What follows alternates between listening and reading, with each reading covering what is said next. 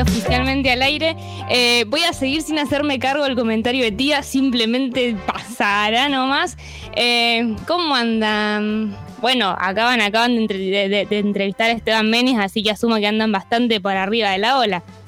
Sí, bastante para arriba y también contentos con lo que pasó en Chile. Pero hoy veía tus stories donde vendías la columna de hoy y la verdad que coincido con que no le hemos dado tanta atención como merece, siendo que es un país hermano y siendo que bueno, país hermano sé que puede ser polémico con Chile, pero bueno, es un país eh, limítrofe, ¿no? Eh, y siendo que el año pasado seguimos mucho más de cerca todo el tema de, la revuelta, ¿no? del levantamiento que hubo eh, y demás, así que estaría bueno retomar un poco y que nos cuentes qué pasó. Sí, sí, yo no sé por qué también tenía esa sensación, o, tal vez fue de, no sé, de repente abrir medios y que no, que, no esté la noticia en la portada, tal vez para mí era súper importante y, no sé, el resto de los editores mediáticos no lo consideraron así. Pero bueno, eh, recapitulando brevemente, ustedes se acuerdan de todo este 2019 de movilizaciones, de violencia, de, de, heridos oculares, como, como que se acuerdan un poco de todo ese contexto, ¿no? Ese, ese contexto chileno, el, no son 30 pesos, son 30 años, etcétera. Eso, eso mismito. Entonces, este fin de semana em, tenía acá anotadas unas cosas y, no las estoy encontrando, pero bueno, vamos a hablar y ya. Em, este fin de semana, sábado y domingo, en realidad una doble jornada desplegada, bueno, porque pandemia, se votaron 155 civiles encargados de escribir la nueva constitución eh, vayamos un poquito para atrás. Después de todo este proceso de revueltas y Chile y etcétera, en el año pasado, octubre de 2020, los chilenos habían conseguido, fue como de hecho la, única concesión que hizo Piñera, habían conseguido em, votar por un cambio de la constitución, constitución que recordemos viene de la dictadura de Pinochet. Em, y habían votado en ese mismo referéndum que esa convención constituyente que iba a redactar la nueva constitución tenía que estar conformada enteramente por civiles. La otra opción era que esté conformada mitad civiles, mitad gente del Parlamento, pero el pueblo chileno en este referéndum de octubre de 2020 eligió que esa constitución sea redactada por civiles. Cuestión, este fin de semana, sábado y domingo nuevamente, em, eligieron esos 155 civiles que van a ser quienes van a escribir la nueva constitución. Y los porcentajes, creo que por primera vez de que empezamos esta columna hace ya un par de meses, son más que alentadores. Eh, paso a desarrollar un poquito, tal vez ustedes vieron algo, bueno, o tal vez en mis historias en realidad, eh, no sé, no sé si, si, si, vieron información circulando por otro medio, pero bueno, en general los bloques de izquierda y centroizquierda alcanzaron juntos 52 delegados.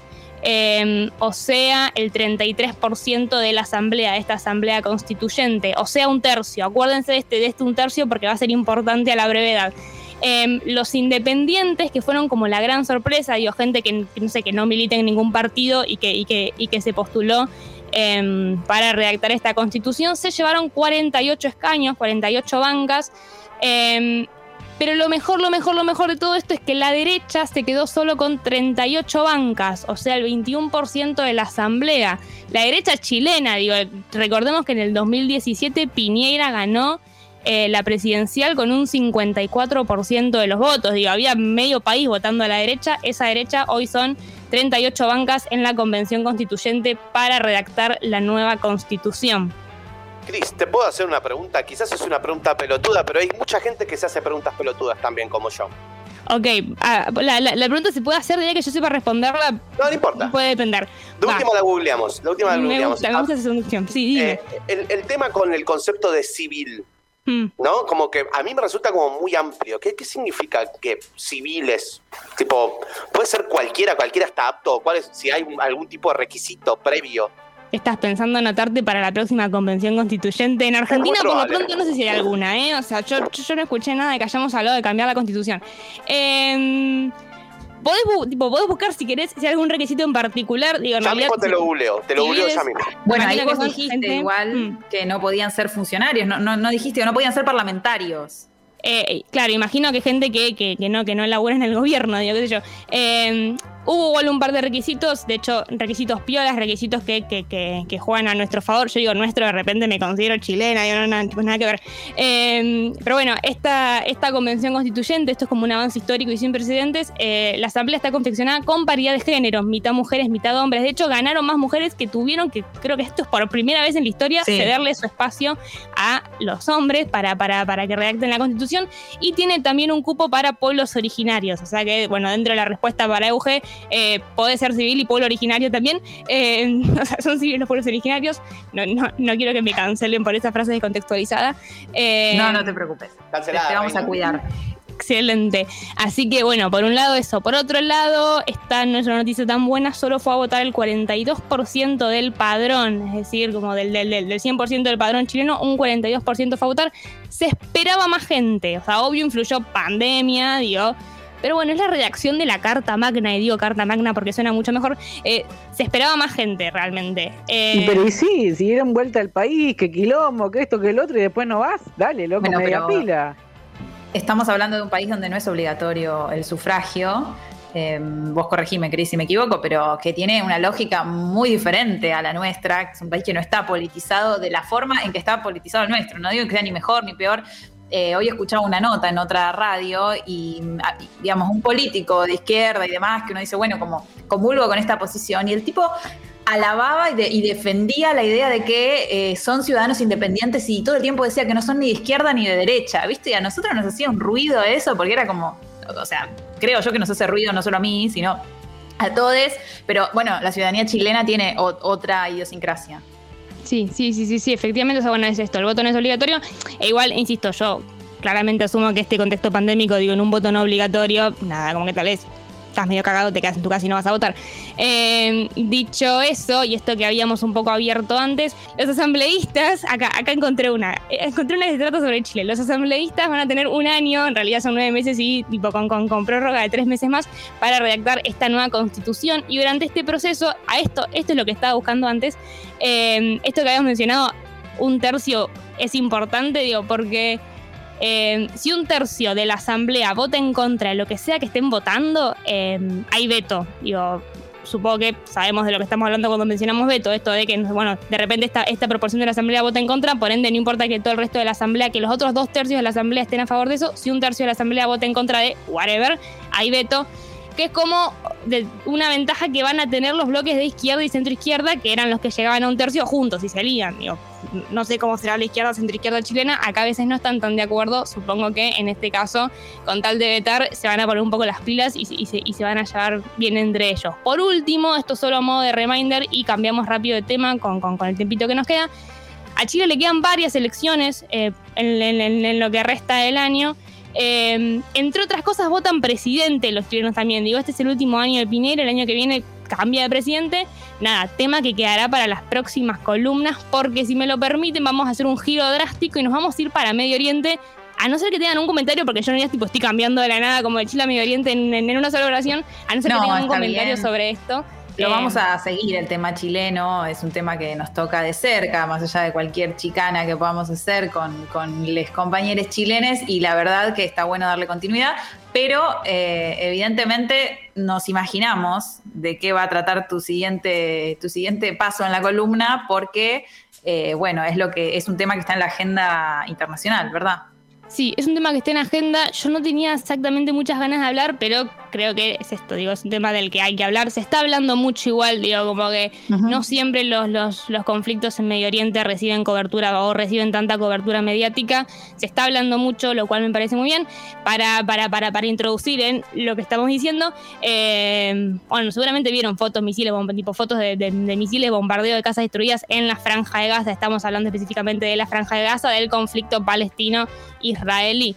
Eh, circuló mucho la semana pasada, creo que fue este donde operaban AP y Al Jazeera que habían destruido. Bueno, obvio circuló mucho porque ataque a los medios de información, ataque a la información como derecho. Eh, pero en fin, para irnos de tema, porque nos queda poco tiempo, se reanudó la violencia entre Israel y Palestina. Digo, se reanudó porque es algo longevo y es un conflicto que lleva más de 50 años con avances, recaídas, violencia, donde se mezclan motivaciones territoriales, motivaciones religiosas.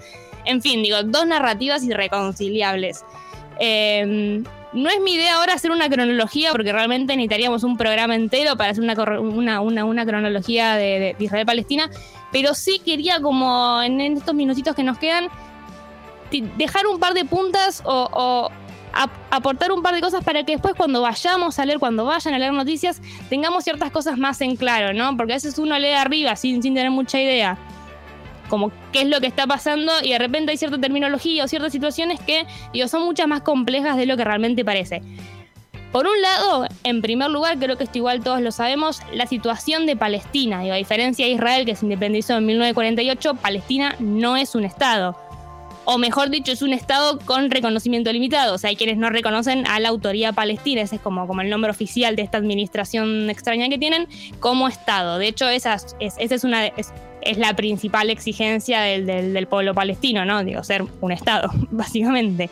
Claro, es un eh, pueblo, digamos, un pueblo de origen árabe. Eh, que está en el, en el, mismo territorio aproximadamente que el Estado de Israel, que sí es un Estado con reconocimiento oficial, podemos decir, lo cual no quita, eh, Cris, que sea un Estado que se constituyó, eh, digamos, en el medio de un montón de pujas de intereses, conflictos eh, y juegos de poder, ¿verdad?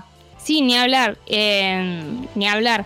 De hecho, bueno, esto un poco lo mencionabas, o sea, lo que, lo que decías recién, sí, los palestinos viven como divididos en Cisjordania y la Franja de Gaza, que son como los dos territorios principales donde viven estos palestinos, em, que insisto, no son un Estado, entonces es como que pertenecen, me voy a arrepentir un poco de esta frase, pero pertenecen, entre comillas, al Estado de, Israel. Em, la autonomía que tienen los palestinos varían según la zona en la que están asentados. Digo, tal vez en la Franja de Gaza hay asentamientos más propios palestinos. Digo, distinto a, hay ciertas zonas de Cisjordania donde se le llaman comunidades mixtas porque viven como mucho más, o sea, viven en, la misma cuadra, palestinos y, judíos todos juntos. Eh, palestinos que igual no gozan de derechos o no de la misma cantidad de derechos que, gozan los judíos. Se habla mucho de apartheid, digo, ese, ese, concepto que nosotros ten, que, traemos de Sudáfrica, de la, de la Sudáfrica previo Mandela. Eh, se habla mucho de apartheid en estas zonas, más, más que nada en estas zonas mixtas y en las zonas no, en las, en las zonas no mixtas tipo Franja de Gaza hay bloqueos directamente, o sea, como no, no, no es que, ah, bueno, por, por, vivir, por, por vivir en Franja de Gaza estoy un palestino tranquilo, o sea, los palestinos no viven tranquilos eh, en ninguno de los territorios. Sí, también esto que decías vos de, bueno, puede sonar raro que los palestinos eh, están en el Estado de Israel. Bueno, en realidad el otro día, eh, escuchando a un especialista, explicaba que sí, que, o sea, hay israelitas judíos y hay israelitas palestinos. Lo que pasa mm. es que nosotros asociamos la idea de israelita al pueblo judío. ¿Y esto por qué? Bueno, justamente porque han sabido construir, eh, sabido no lo digo elogiosamente, ¿no? Pero han sabido construir una hegemonía tal que Israel lo asociamos al pueblo judío. De todas formas son mayoría, pero son un 80%, con lo cual hay un 20, no hay un 1%, un 0,2% de población, que igual sería valiosa, digo, pero hay un 20% de población israelita que no es judía, no es sionista, sino que justamente está en la otra parte del, del conflicto. Euge. Sí, ahí Chris mencionaba como, como un vector, como claves para entender lo que está pasando. Tipo, te encontrás una nota y más o menos sabes de qué tiene que, hablar. Yo, por lo que vi la semana pasada, fue más cobertura de qué significa el domo de hierro y cómo se defiende Israel que, otra cosa.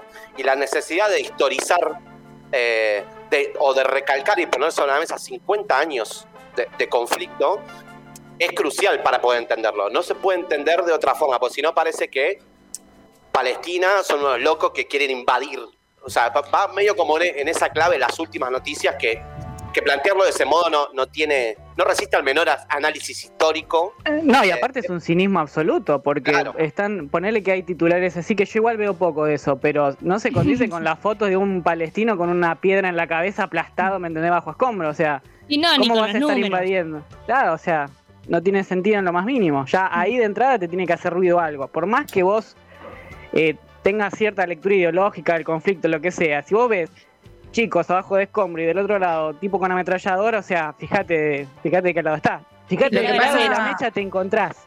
Lo que pasa es que hay otra cosa que eh, no la, quizás no la problematizamos tanto en Argentina porque no hay tanta llegada, pero ya lo vamos a terminar eh, instalando, que es la islamofobia, ¿no? Entonces, esta idea de que palestino terrorista que no significa que no haya una organización terrorista eh, al mando, digamos, de, los ataques que también hay contra Israel. Lo que pasa es que Israel atacando y, como decía Fede, destruyendo eh, y asesinando de forma mucho más masiva que eh, los palestines, también es un Estado terrorista y no se lo denomina así, pues lo que está asociado en nuestro imaginario, en el imaginario occidental, a terrorismo es toda la comunidad árabe, ¿no?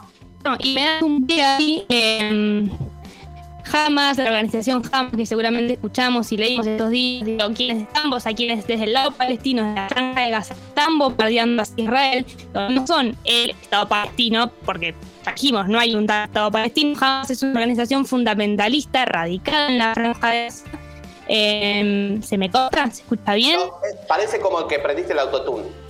Directamente. o sea, no toqué absolutamente nada. Este es el internet de. Ahí funciona. Bueno, Ahí funciona, vamos, vamos para Para, para partir el internet avanza. Bueno, voy rapidito, sin repetir y sin soplar. Entonces, bueno, estos jamás, jamás organización fundamentalista radicada en la Franja de Gaza son quienes están bombardeando o, o quienes bombardean al Estado de Israel eh, hay muchos palestinos que no acuerdan con, con Hamas, con esta organización, digo, porque son quienes más, quienes, quienes luchan por la, por la independencia de forma violenta. No todos los palestinos digo, bancan esa, esa, esa, violencia a la hora de luchar por la independencia. Hamas es una, organización reconocida por algunos países como organización terrorista, lo cual le da también como la, ventaja al Estado de Israel de no tener eh, no tener que, que, ponerse a negociar con, eh, con Hamas porque según Naciones Unidas, digo, no, no nos sentamos en mesas a negociar con terroristas. Em, eso complica un poco más la cuestión. Em, pero bueno, sí me parece importante entender esto, digo, jamás bombardeando no es el Estado palestino bombardeando, no representa a todos los palestinos. Em, cuestión, bueno, cierro con esto si quieren, eh, porque entre, entre, entre el tiempo y, el audio entrecotado creo que mejor vamos terminando